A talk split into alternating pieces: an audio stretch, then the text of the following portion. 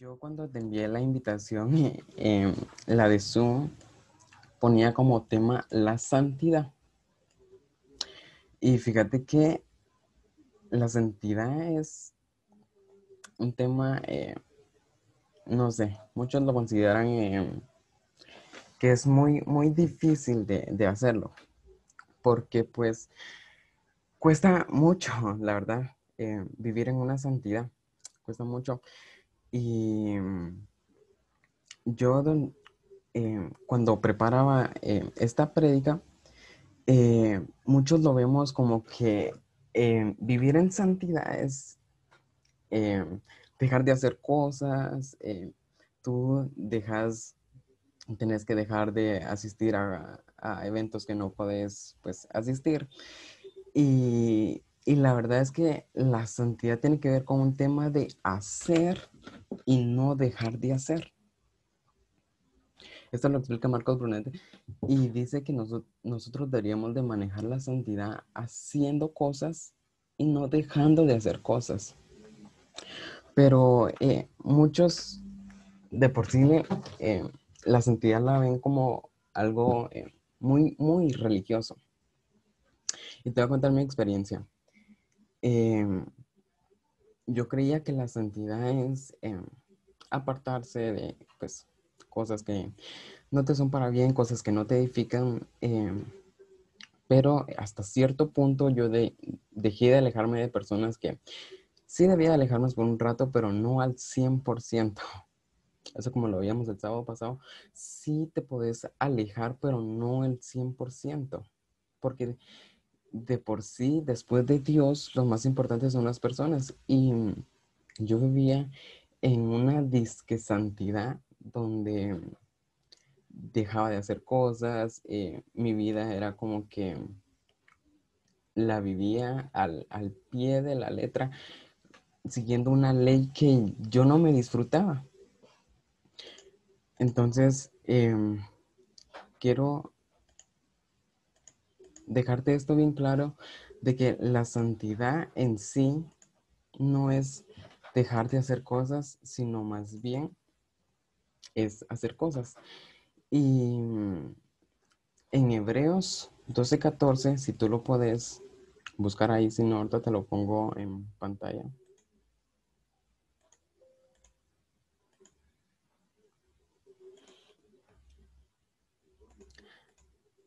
Es necesario una Biblia.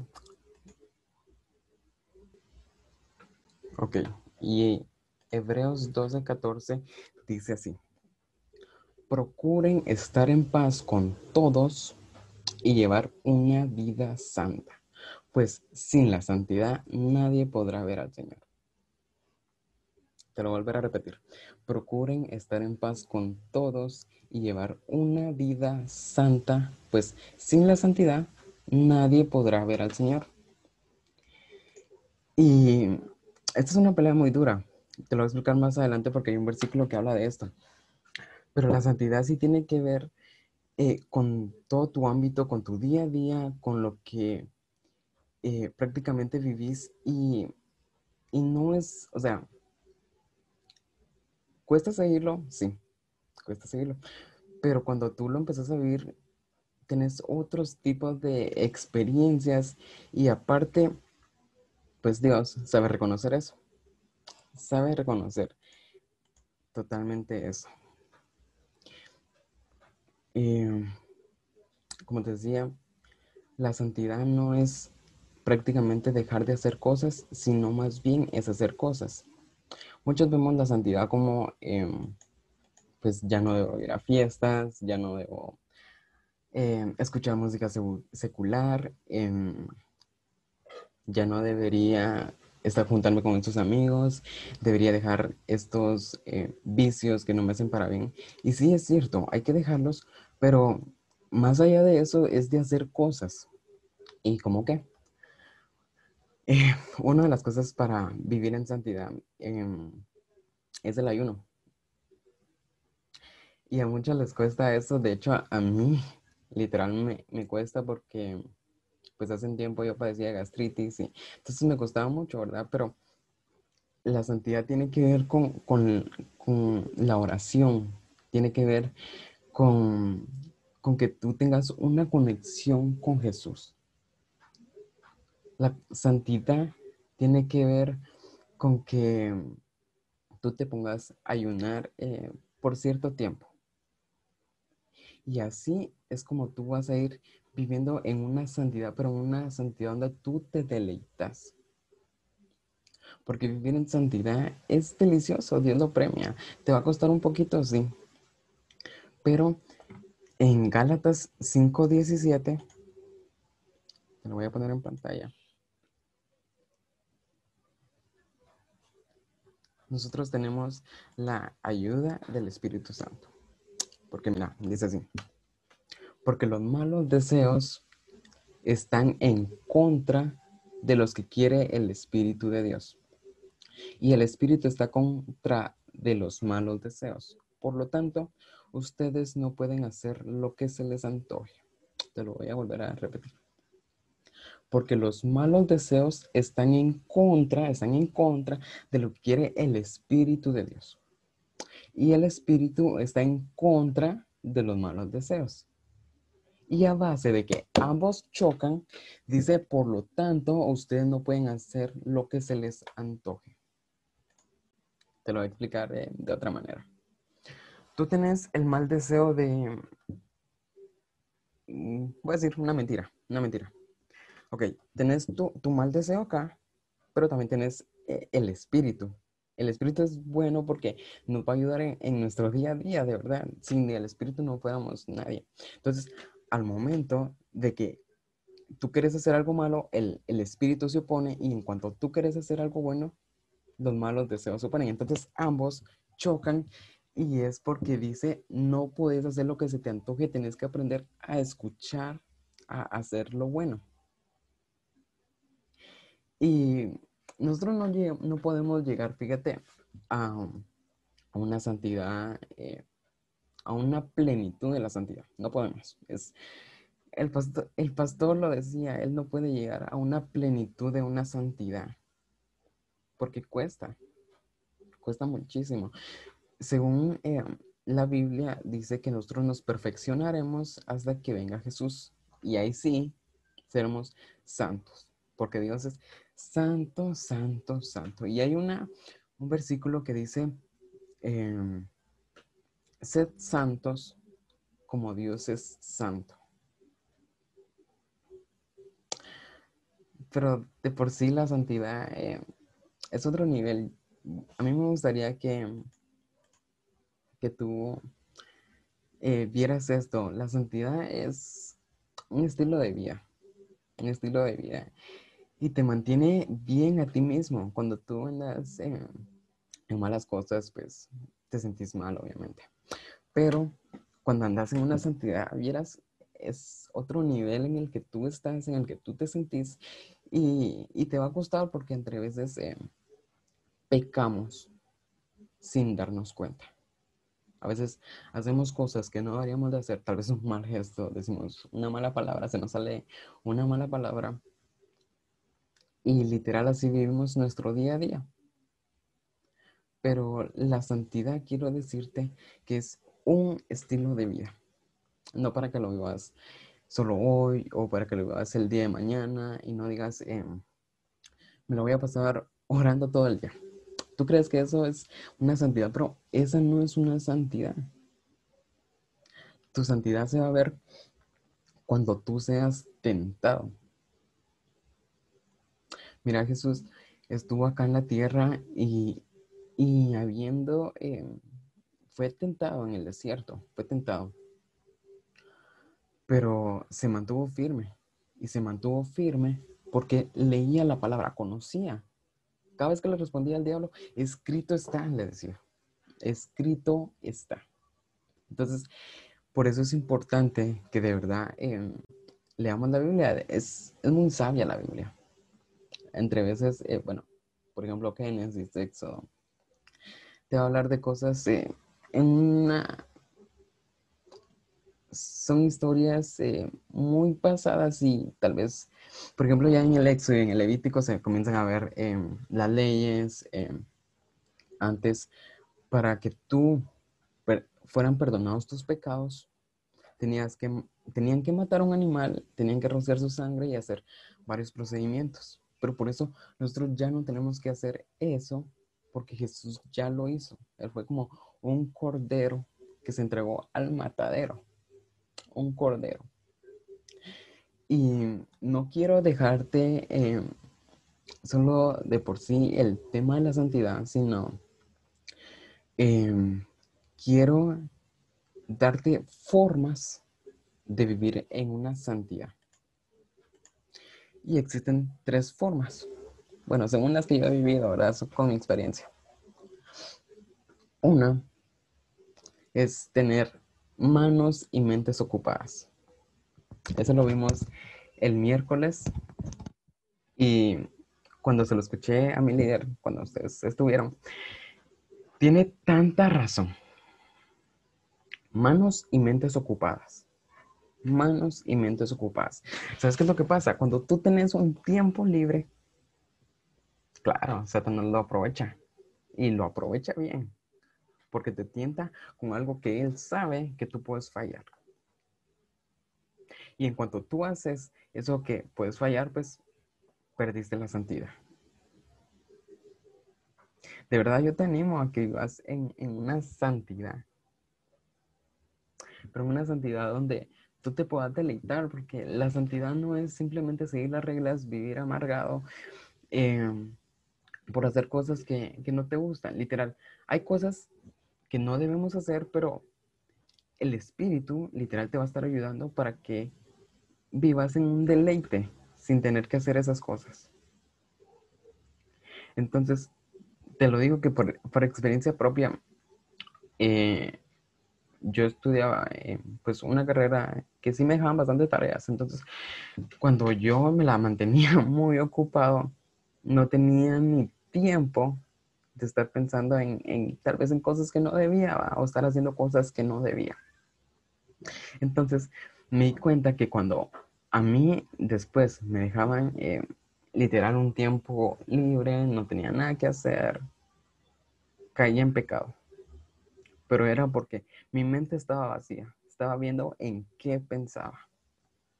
Mi mente estaba, eh, no sé, buscando cosas, mi cuerpo, eh, no sé, una ansiedad, una ansiedad que te, que creo que es con lo que juega Satanás y se lo toma muy en serio.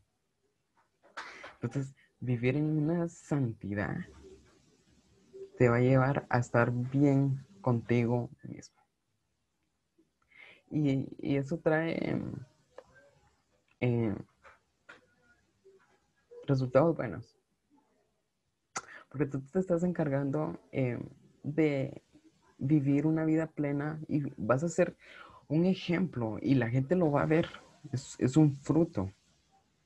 Entre veces tú no tenés que estar predicando acerca de Jesús porque lo van a ver en ti. Lo van a ver en ti. No es necesario eh, que tú andes predicando. Así que si tú quieres vivir una vida santa, trata de ocupar tu mente, trata de ocupar tu tiempo Trata de ocupar tu tiempo en algo que te edifique. Yo, por ejemplo, entre veces cuando tengo tiempo, eh, miren, YouTube nos hace la vida fácil. Hay tantas predicas ahí que podemos ver. Em, de hecho, hay un mensaje que dice, todo me es lícito, mas no todo me conviene. Todo me es lícito, mas no todo me conviene. Y cuando tú te pones a ver cosas que te edifican tu vida, eh, tu espíritu se está alimentando. Se está alimentando, estás viviendo una santidad que, que te va a permitir vivir en paz con todos. Te va a permitir vivir con todos. Entonces, Satanás de por sí va a quedarte por bajo, pero no, no se quiere quedar ahí. Te va a seguir tentando con cosas que tú crees, no, que, perdón, que él cree que puedes pecar. Pero por eso tenemos la ayuda del Espíritu Santo. Así que yo te animo porque es delicioso. Te, te trae cosas. Aparte, Dios te da sorpresas cuando tú le haces, eres fiel a su palabra. O hay un, también un mensaje, un versículo que dice que qué sabios son aquellos que aplican la palabra. Qué sabios son aquellos que aplican la palabra. Entonces, vivir en una santidad nos lleva a vivir bien y para que podamos vivir bien, ocupemos nuestras mentes. De verdad, ocupemos nuestras mentes. Si hay algo que tú quieres aprender, eh, trata de ese tiempo ocuparlo en, en eso, porque una mente vacía vuela, se va hasta donde ni tú te imaginas. Entonces, esa es una forma de vivir en santidad. Y ahora quiero que vayamos a Santiago 4.7. Que lo voy a poner en pantalla. Que es la segunda forma. Y dice, someteos pues a Dios. Resistid al diablo y huirá de vosotros. Someteos pues a Dios resistid al diablo, resistid al diablo y él huirá de vosotros. Va, pongamos el punto de que tú ya tenés tu mente ocupada, pero estás ahora, eh, pongamos el ejemplo de, tú estás en una caja donde no te puedes mover, no te puedes mover, no puedes salir corriendo, no puedes hacer nada y eso es el contexto que se está viviendo en esta escritura. Dice, someteos pues, resistid al diablo y verá de vosotros. Te está diciendo que resistas porque no te puedes mover, no puedes salir de ahí. Simplemente hay que resistir. Eso es lo que pasó con Jesús cuando fue al desierto. Él no podía salir del desierto porque él tenía algo que cumplir. Él no podía salir corriendo del desierto porque estaba siendo tentado por Satanás. Pero no podía salir corriendo. Entonces, ¿qué tenía que hacer él? Resistir. Y en cuanto tú resistes, él solito se va. No puede con eso. Al momento que tú resistís, él no puede con eso. Entonces, esta es la segunda forma. Cuando tú estás en, en una caja donde no puedes moverte, simplemente es resistir. Simplemente resistir. Entonces, la palabra dice resistir al diablo. No sé por lo que tú estás pasando, no sé la manera en la que a ti te tienta, porque cada quien cae sobre cosas distintas. Entonces, em, pues hay que resistir. Esa es la segunda forma. Ya vimos que la primera es tener manos y mentes ocupadas. Ok, tú tenés tus manos y mentes ocupadas, va la segunda, resistir.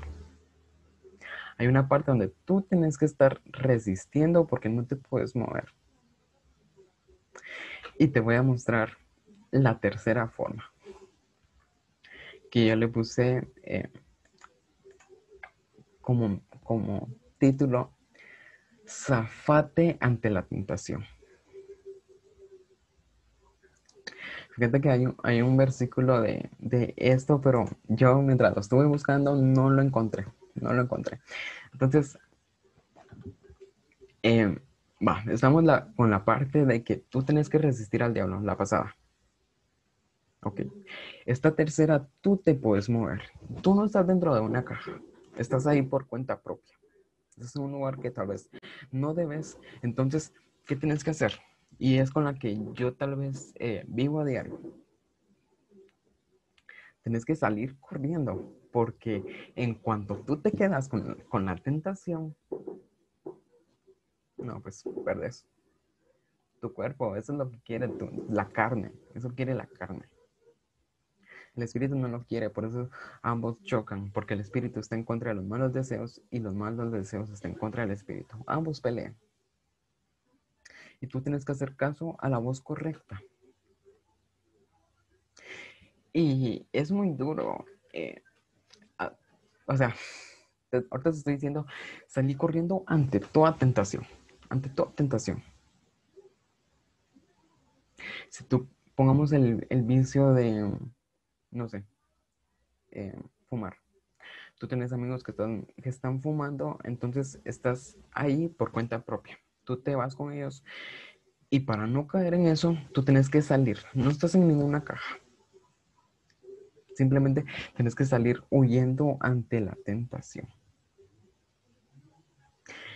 Y como te digo, ahorita te lo explico así fácil, pero el cuerpo, la carne, eh, desea eso, porque la carne anhela la carne, el espíritu anhela lo del espíritu. El espíritu no lo podemos ver, pero lo, lo podemos sentir. La carne sí, la carne la puedes tocar. Entonces, mi intención con este mensaje, porque ya pasamos em, eh, sobre varias series de, acerca de tu propósito, como eh, perseverar. Em, el sábado pasado vivimos em, tener una relación con Dios.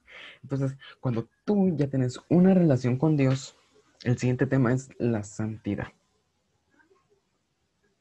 Y la santidad sí es un poquito eh, mm, muy difícil, muy complejo.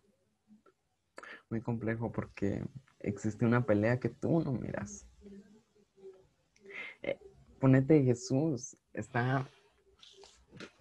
Em, no le bastó dar acá eh, la vida por nosotros, sino que está todavía en el cielo intercediendo por nosotros. Interceder quiere decir que Él está pidiendo a favor de nosotros. Él está pidiendo a favor de nosotros. Entonces, Él de por sí todos los días pide por nosotros. Entonces, Él te está echando una ayuda. Y el Espíritu, el Espíritu es el que mora en nosotros. Porque Dios no se encuentra en esta tierra, Dios se encuentra en el cielo. Jesús también. Y Jesús dijo eso en lo último, te conviene que me vaya. Les conviene. ¿Por qué? Porque cada uno va a tener su propio espíritu. No es que cada quien tengamos un espíritu diferente, porque en sí es el espíritu de Dios el que mora en nosotros. Pero eh, es tan individual con nosotros que vive con nosotros. Por eso eh, hay un versículo que ahorita se me vino y tiene que ver con cuidado con tu cuerpo. Cuidado con tu cuerpo porque ahí mora el Espíritu de Dios. Cuidado con tu cuerpo porque ahí mora el Espíritu de Dios. Y esto se va también al versículo de todo es lícito, más no todo me conviene. Busquen cosas que les edifiquen. Ese es el fin de nosotros. Por eso nosotros eh, damos estas enseñanzas. Todo con el fin de enseñar lo que está escrito en la Biblia. Porque al final tenemos un propósito que cumplir. Y ya luego de eso, pues, nos toca partir a una vida. Em, se me fue. Eh, una eternidad. Una eternidad. Vamos a vivir una eternidad. Entonces, Em, lo que tenemos que dar, lo tenemos que dar acá en la tierra. Ya después de la muerte ya es otro rollo. Ya vivimos em, en un cuerpo purificado y en un paraíso, en un paraíso, donde no creo que pueda ser tentado. Simplemente vas a pasar una eternidad alegre, una eternidad eh, donde todo es gozo. Yo así lo veo. Lo que tenemos que hacer lo tenemos que hacer aquí en la tierra. Entonces, para vivir en esta tierra de verdad tenemos que vivir en una santidad, porque sin santidad nadie puede ver a Dios. Sin santidad nadie puede ver a Dios. Entonces, te repito las tres formas. Manos y mentes ocupadas. Manos y mentes ocupadas. Yo no sé cuánto tiempo libre tienes tú y tal vez en ese tiempo libre tú estás siendo tentado ¿Ok? Manos y mentes ocupadas. El segundo es resistir al diablo porque no te puedes mover. Resistir. Y cuando tú resistís, yo te lo digo por experiencia propia, el diablo se va, no, no aguanta con, con la resistencia. No aguanta con eso, no aguanta. Y la tercera, que es salir, salite ante la tentación. Salite antes de que te veas atrapado. Em, hace unos días vi un mensaje que decía, em, el diablo te sirve la mesa del, en un plato la tentación. Te la pone en la mesa. Ok, tú estás sentado en la mesa. Pero él no te puede obligar. Tener la convicción que él no te puede obligar. Simplemente son decisiones tuyas. No te puede obligar. Simplemente es tu decisión de que tú tomes ese plato o lo tires. Y por esto es muy, muy, muy importante este tema de la santidad. Es muy importante. Porque es con lo que nosotros deberíamos de vivir. Así que espero que ese era mi mensaje acerca de lo que es la santidad. Pero no me gustaría que quedara acá. Me gustaría que tú eh, lo aprovecharas, lo, lo vivieras a partir de ahora en adelante, ahora que te has conocido. Ahora que te has conocido, trata de vivir en, una santidad porque en cuanto tú recibiste a Jesús, nos despojamos del viejo hombre. Esta, nosotros somos, eh, estaba viendo unos estudios que nosotros somos unas personas casi naturales, naturales. No podemos agradar a Dios, no podemos.